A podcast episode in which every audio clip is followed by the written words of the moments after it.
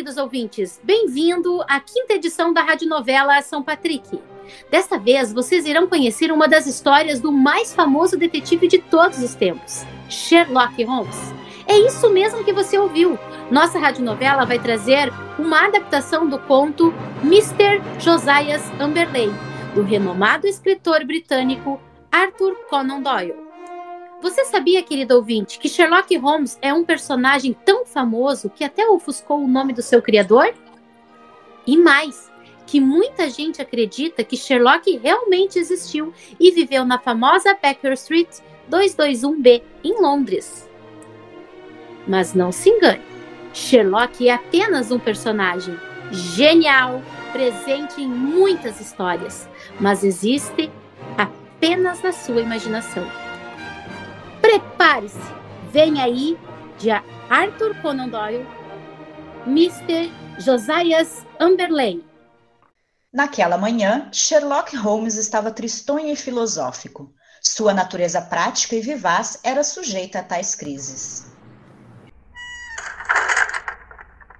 Você ouviu, Watson? Quem? O velho que acaba de sair? Esse mesmo. Sim, passei por ele na porta. Que tal lhe pareceu? Uma criatura acabada, patético, fútil, curvado. Exatamente, Watson. Patético e fútil. Mas a própria vida, às vezes, não é patética e fútil? É um de seus clientes? Suponho que posso lhe dar esse nome. Foi a Scotland Yard que o mandou aqui. E de que se trata? Holmes pegou um cartão encebado que estava em cima da mesa. Josias Amberley. Diz ele que era sócio da firma Breakfell e Amberley, fabricante de materiais artísticos. Você já deve ter visto o nome deles por aí em caixa de tintas. Ele fez seu pé de meia, aposentou-se aos 61 anos, comprou uma casa em Lewisham e foi descansar depois de uma vida de muito trabalho. Era de supor que o seu futuro seria suave e seguro. Realmente. Holmes passou os olhos sobre as notas que escrevera às pressas nas costas de um envelope.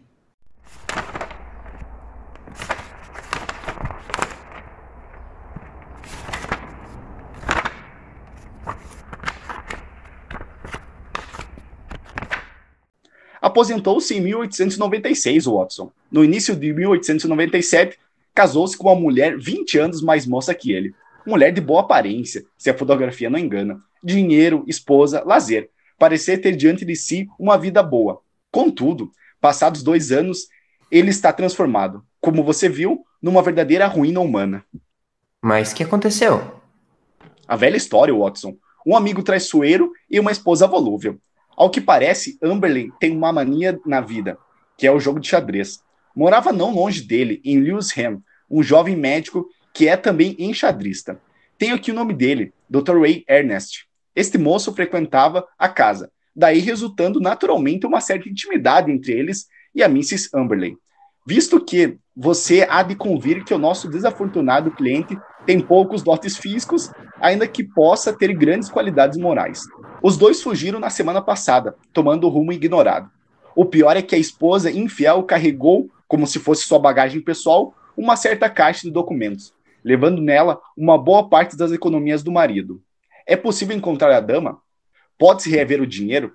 Até que não se trata de um problema comum, mas é que é de suma importância para Josias Amberley. Você vai fazer o quê? Acontece que a pergunta imediata, meu caro Watson, é esta: O que vai fazer você? Se é que quer ter bondade de me substituir.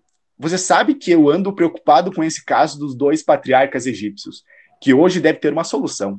Não me sobra tempo para ir a Lewisham, e é certo que informações colhidas no local tem um valor especial. O velhote insistiu muito para que eu fosse, mas fiz-lhe ver a impossibilidade em que eu me encontrava. Estou pronto para fazer o que for possível. E foi assim que, numa tarde de verão, o Watson partiu para Lewisham, sem nem em sonho supor que, na semana seguinte, o negócio em que se envolveria haveria de empolgar a opinião pública da Inglaterra.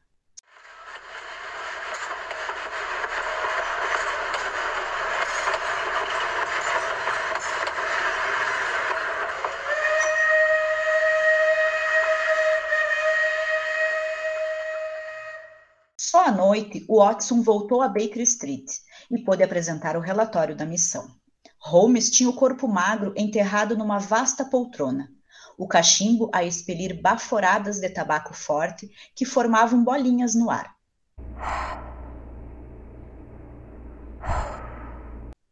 Enquanto as pálpebras lhe caíam tão flácidas e preguiçosas sobre os olhos que se diria que teria adormecido, se, a cada parada ou a cada passagem mais discutível da narrativa, elas não se erguessem um pouco e dois olhos, penetrantes como punhais, não penetrassem no íntimo de Watson.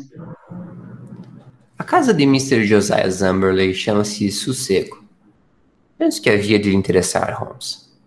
Você conhece os arredores das cidades, as monótonas ruas das suas casas de tijolos, as cansativas estradas suburbanas, bem no centro delas. Basta de poesia, Watson. Já sei que há um muro alto de tijolo. Justamente. Eu não poderia saber qual é o sossego se não tivesse perguntado a um homem que estava parado na rua fumado. Não é sem motivo que falo nesse indivíduo. Era um homem alto, moreno, bigodudo de ar marcial. Fez uma inclinação de cabeça respondendo à minha indagação e me dirigiu um olhar interrogativo, bastante curioso, que um pouco mais tarde me veio à lembrança. Nem bem eu havia transposto a cancela de Mr. Amberley que vinha pelo caminho que vai ter a sua casa. Eu tinha visto muito ligeiramente hoje de manhã, e ele me causou uma impressão estranha. Mas quando então o vi com mais vagar, sua aparência me pareceu até mesmo anormal. Naturalmente eu também a examinei, mas contudo gostaria de saber a sua impressão. As suas costas eram curvadas, como se ele carregasse um enorme peso.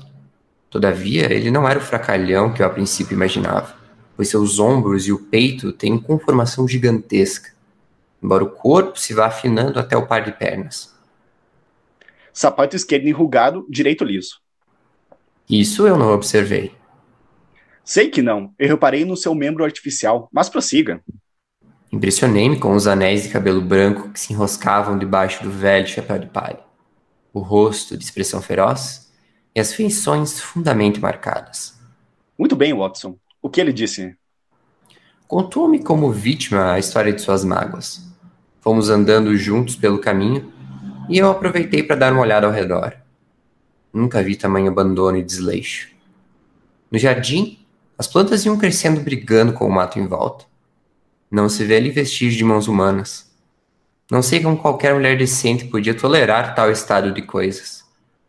A casa não ficava excluída do desmazelo geral, mas o pobre homem parecia também ter reparado nisso, pois via-se no centro do corredor uma lata de tinta verde e ele trazia na mão esquerda uma brocha grossa.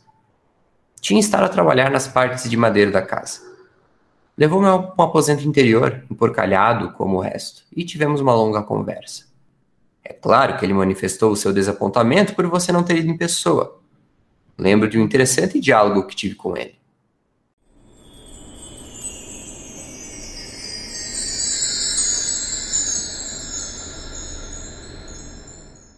Realmente, não era de esperar que um indivíduo modesto como eu, especialmente depois do enorme prejuízo que sofri, pudesse obter a completa atenção de um homem tão famoso como Mr. Sherlock Holmes.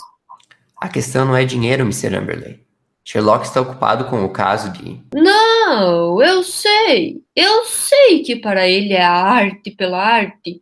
Mas, mesmo do lado artístico do crime, ele aqui podia encontrar alguma coisa para estudo. É a natureza humana, Dr. Watson, a negra ingratidão de tudo isso. Quando foi que neguei o menor dos seus pedidos? Já houve mulher tão mimada? E aquele moço dir-se-ia que era meu filho? Ele tinha carta branca nesta casa.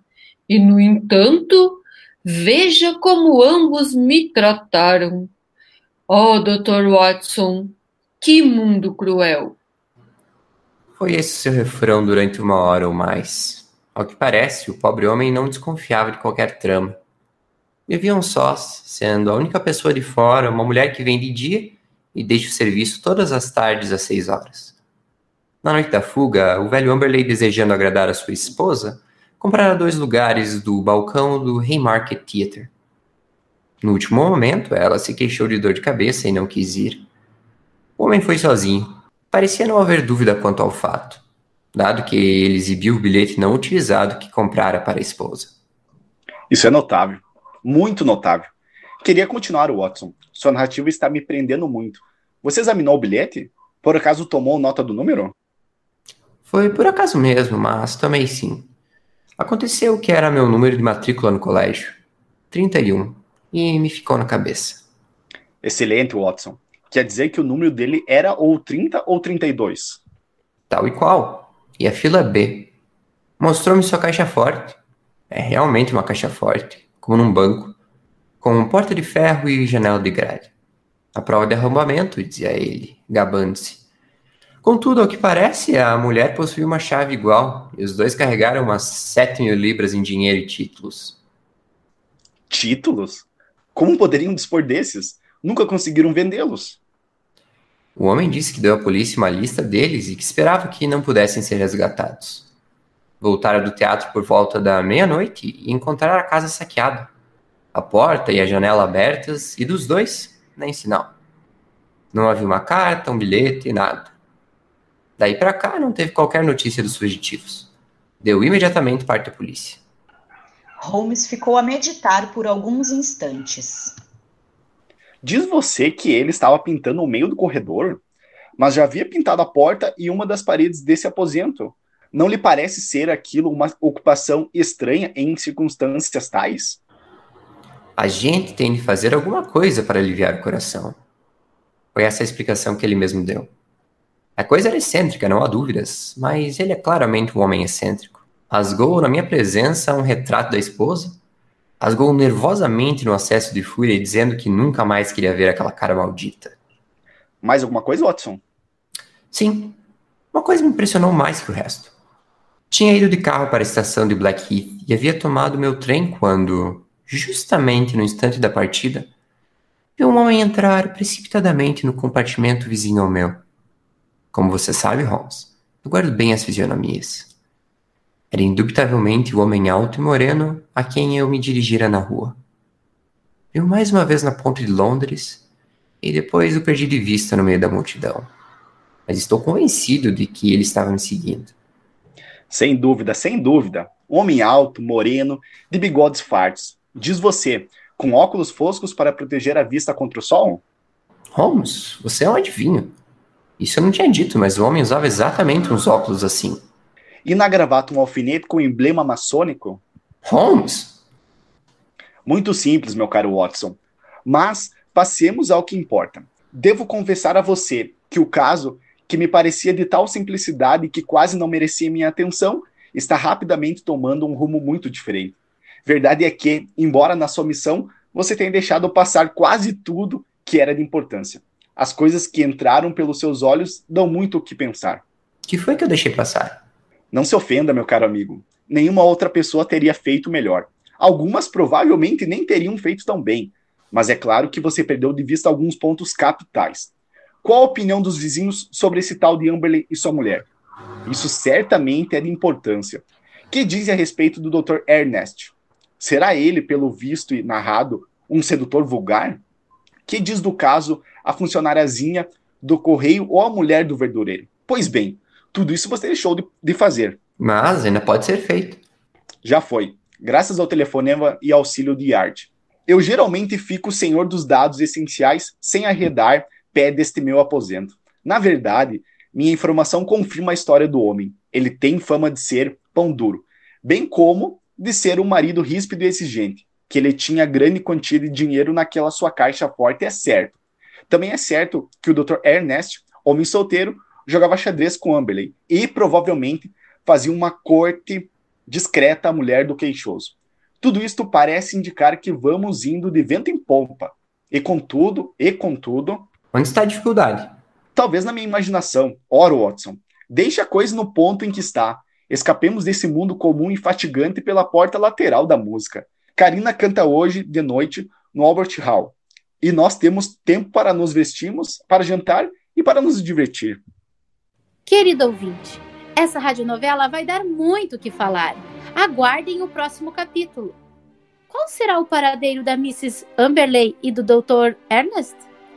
Para onde levaram o dinheiro do pobre Mr. Amberley? Preparem-se, ouvintes! Vocês irão descobrir tudo isso nos próximos capítulos da radionovela São Patrick.